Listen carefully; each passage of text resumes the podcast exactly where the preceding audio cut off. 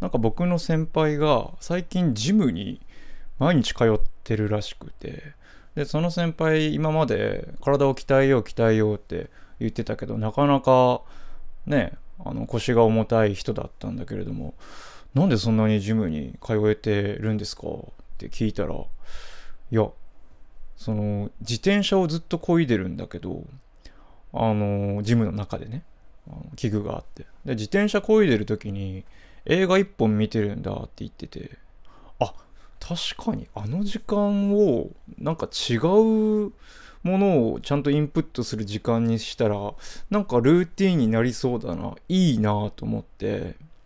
で僕が最近ちょっと見始めたドラマ「大豆田十和子」っていうね。まあ今もあの次最終回ですけど普通にテレビでやってるんですけどあの普通にあのビデオオンデマンドというかサブスクでそれが見れるのであじゃあこれ見ようと思って先日本当にねもうほんほんとこんな格好して今パジャマなんですけどパジャマというか運動着 なんですけどそれでちょっと自転車乗りながらその見てない輪を進めようと思ってで3話ぐらいね見てないんでそれ見ようかっていう話でで自転車こいでたんですよ。でまあその日の1話目こう見ててでこぎながら。でえらいきついんですねやっぱ自転車こぐのって。で結構重くしてたんで。でも30分見た時点でもう汗だらだらでこれ大丈夫かなとか思いながら。でもその先輩は1時間半とか2時間こいでるらしいんでいやこれもうちょっとやってやらなきゃまずいっしょと思って頑張ったんですけど1話見終わった時点でもうダラダラすぎて汗が一回休憩しようと思って。ね。でまあ10分ぐらい休憩して戻ってまた2話ちょっとゆっくりめでやろうかなと思いつつでそのジムがあのテラステラスがあるんですよ。でなんかかあの風に当た当たれてまあベンチもあるんでそこでちょっと休憩しようと思って休憩しに行ったが最後そこで残り2話を見ました。残念だけじゃダメかしら始まります Hit it! That's what I'm talking about. Wait! Okay, now, from the beginning. Hit it, boys. この番組はなぜか残念なイケメンと呼ばれている喜劇俳優の森助がお送りするこじれたラジオ番組ですいやいや無理だったね いや僕はさあの当初の予定ではドラマってさあのまあテレビだと大体1時間でしょ？だけど普通にサブスクで見ると45分とか50分じゃないですか。だからまあそれで言うと、えー3本見たとして1時間半まあ2時間弱ぐらい2時間ちょいか。ちょいぐらいになるでしょ？だから3本見れると思ったんですよ。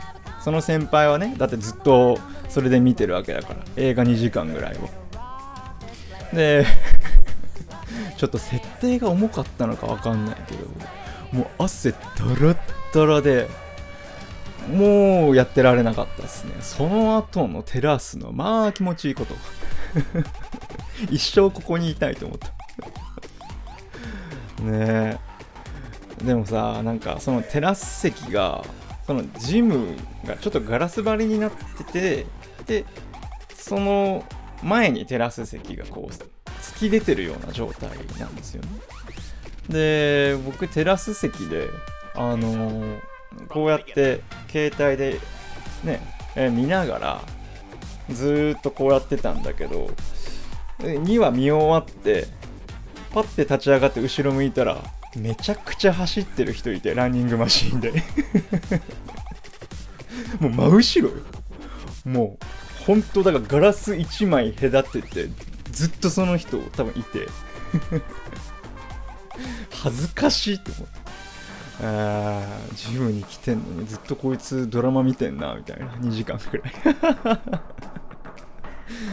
っていうねめっちゃ恥ずかしかったな。まあでもドラマは面白かったですね。まあ後悔はしてないです、えー大豆田十和子のと、えー3人の元夫っていうタイトルかな？うんっていうドラマなんですけど非常に面白いですね。あのー脚本が坂本雄二さんですけどまあ東京ラブストーリーだっけ？とかカルテットとか、まああいうのを、えー今まで作ってきた、えー脚本家の方方ではい。非常に面白いです。あのーなんかセリフ回しがやっぱちょっと臭いんですけどね。それがまたなんかいいですね、えー。さああそうですね。じゃあこの流れでなんか毎回来るんですよ。森助さんなんかドラマアニメ漫画とか映画とかおすすめありますか？みたいな。それ毎回来るのでお便りがありがたいことに、えー。まあ、最近見てるのはですね、まあ、ドラマだったらその大豆だとはとえー、あれですよ。コントが始まる。はえっとね何話かちょっと見そびれてるんですけどまあ見てますね。えー、でブログに書いたようにまあ結構感動したという話。あとアニメだったらえー、不滅のあなたへ。これネットフリックスで見てるのかな？ネットフリックスとプライムと Hulu 全部入ってるんで、えー、不滅のあなたへっていうねあのーなんか神様みたいなやつがそれは Q だった。こんな弾をね地球に解き放つんですよ。そしたらその Q はあの情報を仕入れて接するものの情報を仕入れてそれになることができるんですね。で最初石になって石にぶつかって。でそしたらあのー雪吹雪の吹くねえーまあ北極とか南極とかまあそういうところだったんでしょうね。で狼があのそこで息絶えちゃったんですよ。寒すぎてか怪我もしてたしみたいな。で倒れた時にその石にポンと倒れてしまってそしたらその石は今度は狼になったんですね。でその狼は実は人に飼われてて匂いを頼りにかなんか分かんないけど家に帰ったらみたいな。でまあその Q は石になり狼になりえー人になりとか少年になりとかなんかそういう感じでどんどんどんどん物語が進行していくんですけど。まあ面白いですね。えー、なんか今まで見たことのないストーリーですし、えー、これもともと漫画らしいですけどね。あの NHK で放送してるんですよねこれ、えー、面白いです。あと、オットタクシーもネットフリックスかな。えー、オットタクシーも面白いですね。これは、あの、瀬戸内海の、漫画の瀬戸内海の、えー漫画家さんが脚本をやってて、で、声優さんとかもね、あのまえー芸人さんですね。芸人さんなんですけど、まあ、アニメオリジナルの脚本ですし、すごい見応えがありますね。あの、みんな動物なんですよ。ラマだったり、なんか、セイウチだったりとか、猿だったりとかするんですけど、それぞれにキャラクターの個性がありますし、まあなんか、動物なのに関西弁喋ってたりとか、あとね、ミステリー要素があるんですよ。うん、ここはやっぱりあの見るものを引きつけるというところあるあると思いますよ。うん、面白いですね。あとはね、最近見始めたのが、東京リベンジャーズですね。東京リベンジャーズは、まあ、ランキングの上に出てきてるから、あ、面白いんだろうなとか思いつつ手出してなかったんですよ。見たら、やっぱ面白いね。流行ってるものは面白い。ああのタイムリープものなんですよね。で、とある、えー少年じゃねえな、まあ、20代後半ぐらいの、えー若者が、えー12年前に、えーとタイムスリップできるようになるんですね、えーできるようになっちゃってでその現行現世界の物語で、えーちょっと大切な人を失ってしまうんですけどそれを阻止するっていう12年前に帰ってえー面白いですね。こう行ったり来たりできるんですけど、でも、この12年の幅は変わらないんですよ。例えば、12年前にタイムスリップして1ヶ月経って、で、また現世界に戻ってきたら、現行の世界に戻ってきたら、そっちでも1ヶ月経っちゃってるんですよね。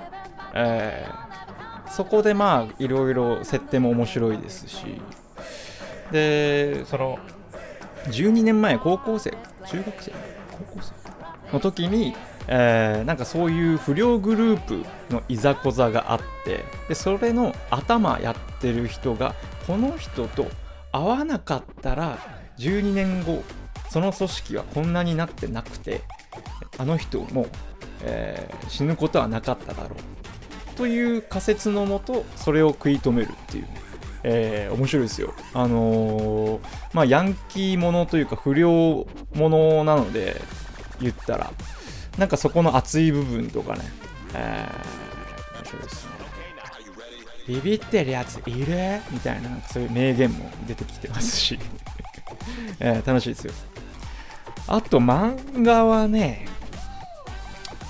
えー僕ジャンププラスっていうアプリで読んでるんですけどそれも毎週ジャンプはそこで買って読んでるんですけどえっ、とねジャンプじゃないんですけどまあそのアプリの中で見れるのであれば、えーダンダダンっていうねえーなんて言ったらいいんだろう。なんかね悪霊が自分の高校生なんですけど悪霊が自分のねあの体内に入っちゃってみたいなコメディコメディファンタジーみたいな感じですね。だからちょっとあのななんだろうな学生恋愛系も入ってるしみたいな。面白いです面白いです。絵がね好き、えー。あとはね怪獣8号これもう何度も言ってると思うんですけどラジオで。面白いっすね。あのー、ウルトラ違うわ。怪獣がいる世界なんですよ。で主人公はその怪ヒーローが怪獣を倒すじゃないですか。ただ怪獣の残骸がバラバラになって街に落ちてますよね。それを回収する係なんですよね。でも本当はヒーローを目指してた。である日ある日いきなり何かの原因で自分が怪獣に変身できるようになっちゃったんですよ。もう怪獣のパワーってもうそこら辺の雑魚怪獣じゃなくて。もうとてつもない強い怪獣に変身することができるようになったんですね。でしかも割と意識が効くみたいな。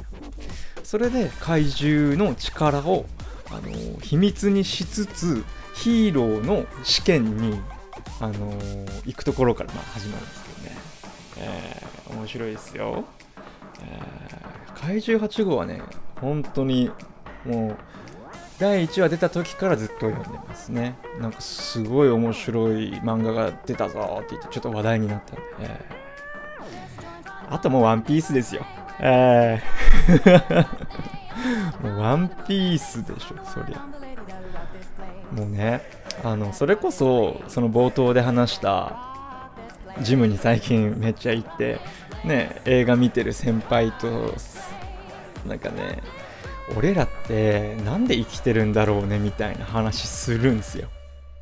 でその時に僕がいや正直僕らワンピース見たいから生きてるんだと思いますよとか言ったらまあそうだなそんなもんだよな生きてる理由って。死なない理由がないから生きてるけどまあ確かにワンピース楽しみだしあの連載終わるまでは死ねねえなっていう話をねあの夜な夜なするんですけど、ねえ。だから僕ワンピース連載終了時にも死にます。ありがとうございましたつって、えーよかった見終わってつって。続編ってもうあるらしいよって言ったらちょっと生きてます多分、まだまだ死にはしねえよ。えーっていう感じでねもっとねあの面白い漫画知りたいんですよ。なんか教えてくださいあったら。ねなんか。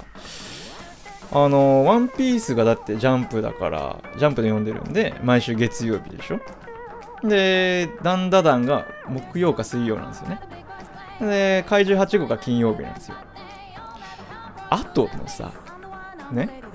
この火曜火曜水曜土曜これも死にそう僕。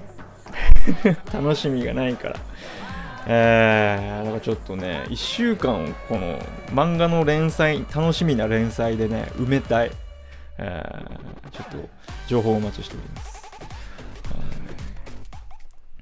はい。えーちょうどいい頃合いですので、えーコーナーに行きましょうか。アダルトリビアのコーナーです。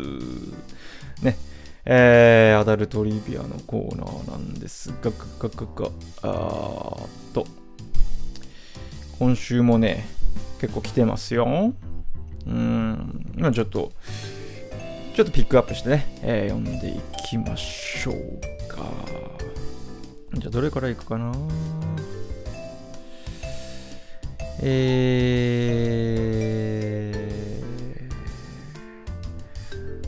ー、はい。じゃあ、これですね。えーペンネーム、シャボテンウーマン。つまらない雑学、うんちくを話して一人で気持ちよくなってるやつは、恋人と会うとき、毎回やろうとしてくる。どんな状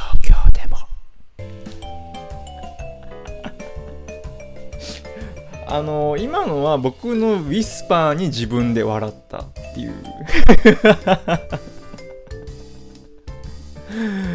まあちょっとあのあれですよね。つまらない雑学うんちくを話して。まあちょっといい気になってるというね。あまあいますいますいます。でもプライドが高いというかね。毎回やろうとしてどんな状況でも。このねサボテンウーマンさんはねいろんな名前を変えてなんかなんだったかなこの前も。この前はなんかサボテンウーマさんになってたけど今回はシャボテンウーマンだし。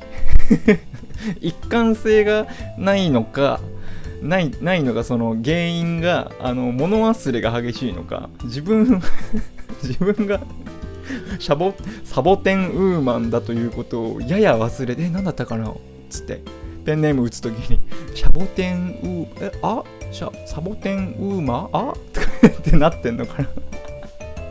そう考えたらすごい愛おしいです、えーじゃあ次行きましょう。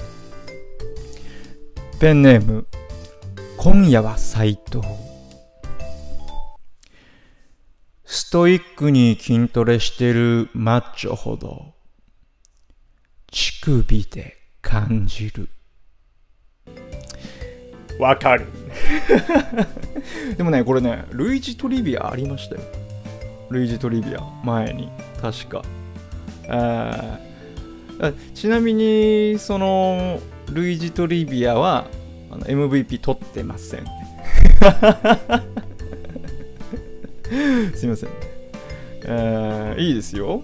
でも確かにさなんかマッチョほど乳首で感じるっていうのはある種願望だよね。めちゃくちゃマッチョな人を見た時にさあこの人乳首弱くあってほしいなみたいな思います。これで乳首まで強かったらお前の弱いとこどこなんだってなりますからね。うん乳首ぐらいは弱弱くあってほしい。願望が込められた。次行きましょう。えーペンネーム千葉。女の子の好きな AV のジャンル。大体マッサージ系。へえ っていうかその女の子向けの AV って僕見たことなくて。まあ一徹さんはさあの一徹さんって方が AV 男優の方がいらっしゃってまあその方のあの番組にね出演させていただいた時にその前にちょっと一徹さんの出演されてるね女性向けの AV に出る方なんで、えーそれは見たんですけどなんかマッサージ系じゃなかったのかな？なんかこう本当に彼氏目線みたいな感じで丁寧にあのおエッチをするみたいなイメージでしたけども、えーマッサージ系ってどんなの？ちょっと見てみます。見てみます。え次行きましょう。えー、これはアダルトリビアなのか？まあいいや。一応読むわ。一応うん一応読むね。うん。ペンネームなんだかんだ太郎。森助さん知ってますか？クジラのペニスは勃起すると直径30センチの長さが3メートルになるらしいです。僕はあまり大きくないので、ここまででかくなりたいとは思いませんが、少し分けてほしいです。おう あ、そうなんだ。へえ。こんなんいいね。いいよね。新しい風が吹いてきてる気がするよ、アダルトリビアに。このなんか、森助さん知ってますかみたいなとこから入ってくる。この角度はね、なんかちょっとくすぐったくなるけど、いいね。うん。じゃあ次行きましょうか。新地のスーパーウーマン。みかんの白い部分を丁寧に取る人は、ド M のくせに相手に繊細なタッチを求めてくる。いいですよ。これこれ、これこれこれ。元の味。アダルトリビアの。そうそうそう、これこれ。いいですよ。ちゃんと踏んできてる。うん。これこれ。や確かにね、みかんの白い部分を丁寧に取る人はこう、なんかね、確かに S じゃないんですよ。その人ド M なんだけど、でもね、そこまでする人ってこう相手に確かにね、求めてきそう。繊細なタッチを。いや、いいですよ。とてもいい。うん。高評価です、これは。次行きましょう。ペンネーム、ちくわレモン。部屋にか、もう一回行きます。ペンネーム、ちくわレモン。部屋に花を飾っている男は、積極的に舐めてくれる。ちょっと待って。もう飾ってるよ。ほら、もう枯れちゃってるけど。あのね、このちくわレモンさんの言ってることは、正しい。正しいと思います。えー、正しいと思いますね。あのー、まあそうですね。あと、ほら、部屋に飾ってる花にもよるんじゃないですか。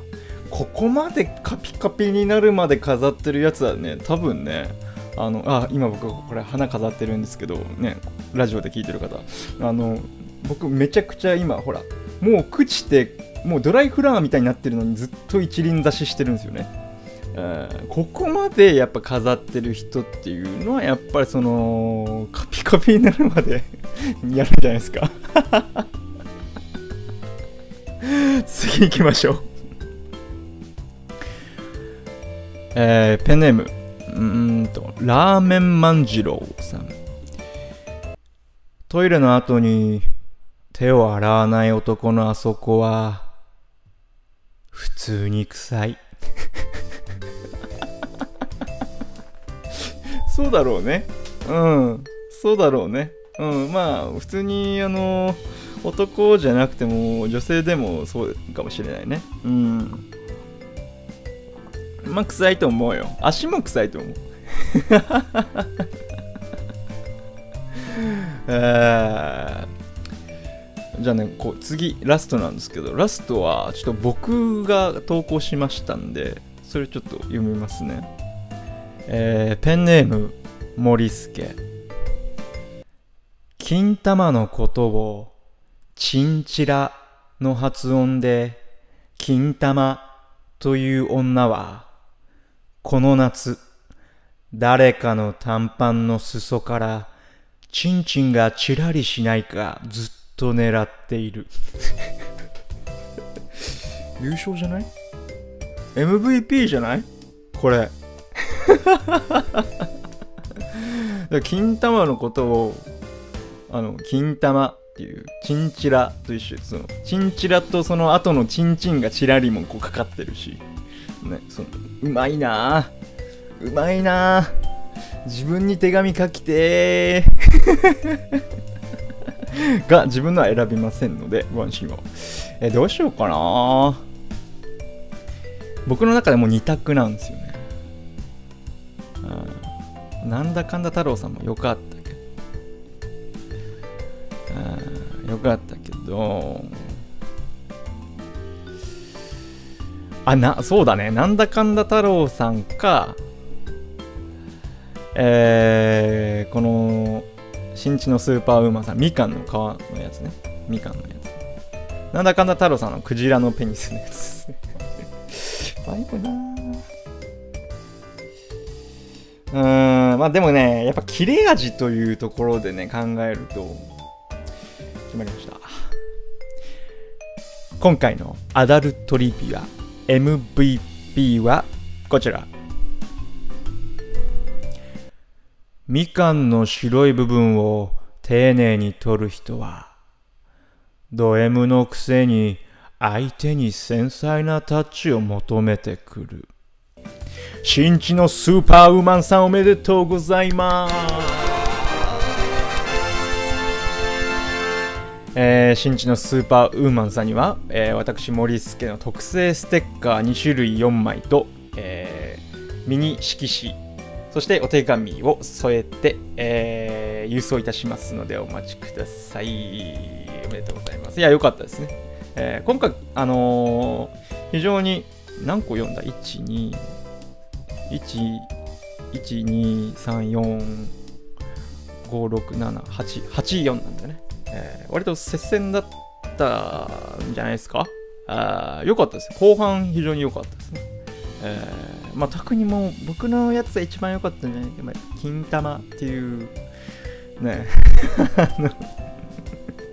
誰かの短パンの裾からチンチンがチラリしないかずっと狙ってるんです凝視するんですか？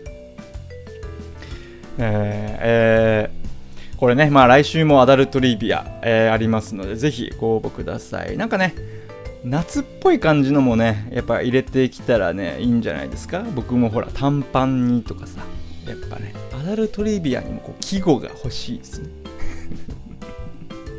妙にこう知性を感じるようなやつはね、非常にいいと思いますよ。はい、えーお便り、えーお待ちしております。えーお便りはですね、応募フォームがありますので、そちらから、えーご応募ください。URL 貼っております。それ以外の方は、えー、森助 .radio.gmail.com、森助 .radio.gmail.com です。えーペンネーム、E メール、えー、E メールアドレス、えーあと、その、MVP を取った時にですね、えー住所が必要になりますので、郵便番号と住所、そして配送時のお名前も添えてお送りください。お待ちしております。さあ、ね、えー皆さんのお便りでね、この企画成り立ってますので、よろしくお願いします。さて、質問がね、いくつか来てましたんで、えーそれを読んでいきたいと思います。はい。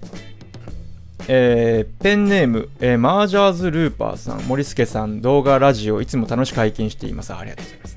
えー森助さんの作品を見始めて5、6年経つのですが、昔より下ネタが言えるようになりました。どういうことだ？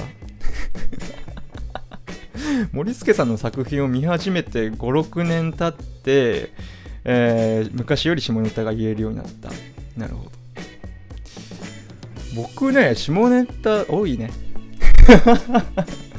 やっぱね、短い動画でインパクト残すってなると、やっぱね、下ネタがやっぱ全世界共通なんでやりやすいんですよ。ただ、僕の近年の動画で意識してるのは、直接的に、そのチンチンとか、そういうものをね、あの出さないことですね。ええだから僕は言葉使わないんで、ショートコメディだと、特に。スナックコメディって最近読んでるんですけど。言葉使わずに、いかにして下ネタをやるかっていうのは結構ね、知性のある話なんですよ、これが。嘘、あんなくだらない動画に知性もクソもあるかと思うじゃないですか。だって考えてみて、自分たちで。難しいよ。15秒のセリフなしの文字も出しちゃいけない。それで下ネタやるって。むずいから。だからリモコン使って大きくしてみたりさ、股間を。光でなんかねあの演出したりさ股間をするんですけど。まあ改めて見てみてください。えー、ああ質問でしたね、えー下ネタを言うことに恥ずかしさをなくせるぐらいになれたら森助さんの中で好感度上がったりしますか？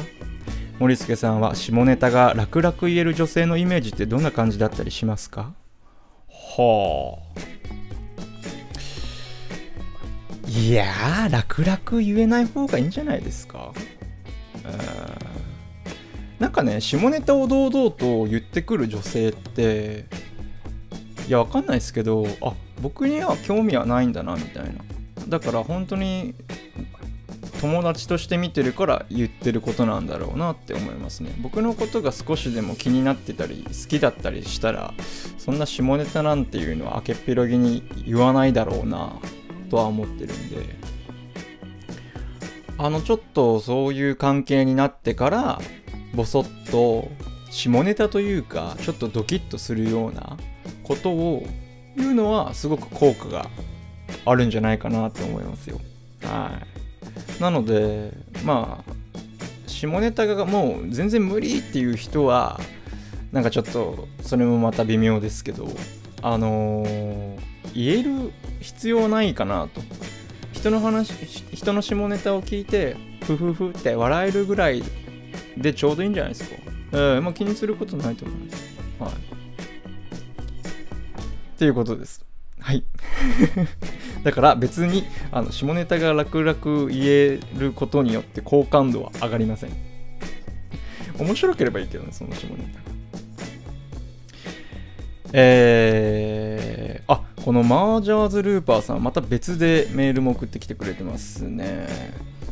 えー森助さんの作品「おやすみボイス」で見てみたいなと思った意見の候補が出てきましたのでこちら参考までに送らせていただきます。ほう。なるほどね。おやすみボイスで読んだら面白いんじゃないのっていうのを提案してくれてるんですね、えー結構あるね。5個ありますね。古典文学三国史分 かってんじゃん。すごい。マージャーズルーパーさん分かってるね。えー、2とっとこハム太郎のエンディング曲。200%の呪文の歌詞。いいぞ。いいぞ。えー、うんこ先生ドリルの問題内容と解説文。あ、いい、いい、いい、いい、えー、4、えー、恋愛ポエム。いいですね、いいですね。えー、5、えー、少女漫画の中の男性、男子高校生のかっこいいセリフ。あー、まあこれはなんかちょっと置きに行く感じであるが、確かに読んでみても面白いかもしれない。わー、めっちゃ嬉しい、こういうの。やっぱね、自分ではね、お休みボイスで何読んだらいいのかなっていうのはもちろんありますけど、自分で取りに行けない情報があるんでね。こういうの言ってくれるとめっちゃ嬉しい。ステッカーあげたいぐらいですね。うん。あげないけど。え ー、ありがとうございます。さあそんなとこですかね。今週は。ですかね。ですね。はい。ということでした。質問。あとですね僕からのお知らせに行きたいと思いますがえー今ね TikTok で TT 映画祭 TT 映画祭え TikTok 東宝なのかな？TT 映画祭、え2021っていうのがありましてでそれにちょっと僕参加しようとでなんか参加のね応募募集内容を見るとあのー映画映画をその TikTok の縦画面で撮って投稿してくださいっていうのをやってるんですね。でその投稿内容がえっ、とね15秒から10分って書いてあったんですよ。でまあ10分になる場合は10個に分けてみたいなことなんでしょうけど何個かに分けてみたいな。いや僕はやっぱ15秒でしょと思って15秒で映画みたいな 動画作ったんで。ぜひ見てください。なんかねいいねを押したりとかコメントが多かったりするとそれもまた受受賞のあの対象になるらしいので。はい。ぜひお願いします。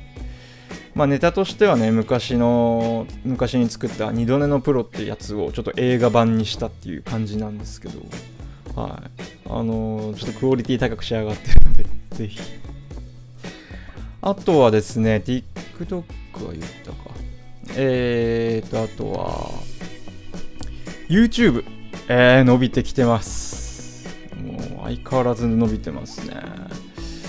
これね今ね今この放送してるタイミングでリアルタイム6万9000人ちょっとですね。